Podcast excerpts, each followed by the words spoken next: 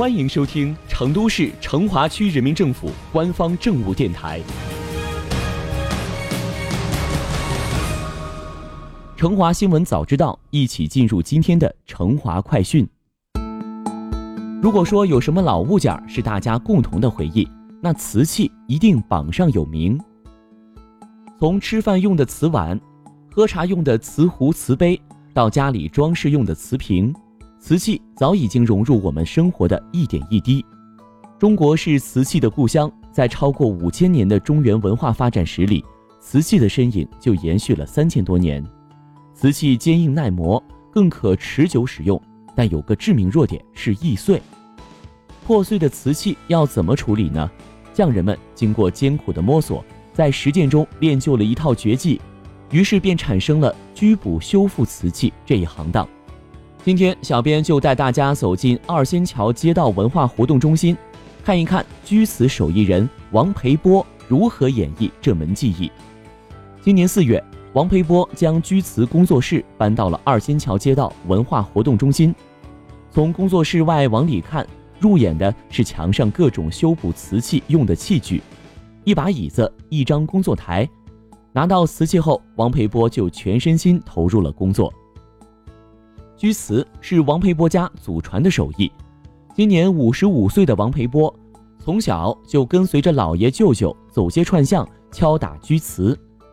到了上个世纪七十年代中后期，因为生活水平不断提高，居瓷行业逐渐就没落了。他参加工作以后，也没有从事相关行业。和居瓷的再次相逢，源于一次偶然的事件。二零一五年，王培波家里有一个锅盖碎了。外出送修，因为修理价格过高，所以就拿回了家。王培波小时候经常摆弄这些东西，修补对他而言并不难，于是就把锅盖修补了。修好之后，他觉得不能丢下这门传统的手艺，于是他决定把这个手艺重新做起来。在那之后，王培波重新迷上了这门祖传的手艺，而找他修瓷器的人也慢慢的多了起来。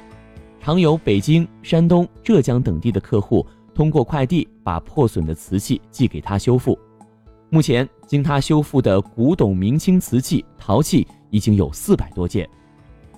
一方小小的工作台就是王培波的舞台。正是因为怀有对这门手艺的一腔热忱，如今王培波依然不遗余力、一门心思地钻研居瓷。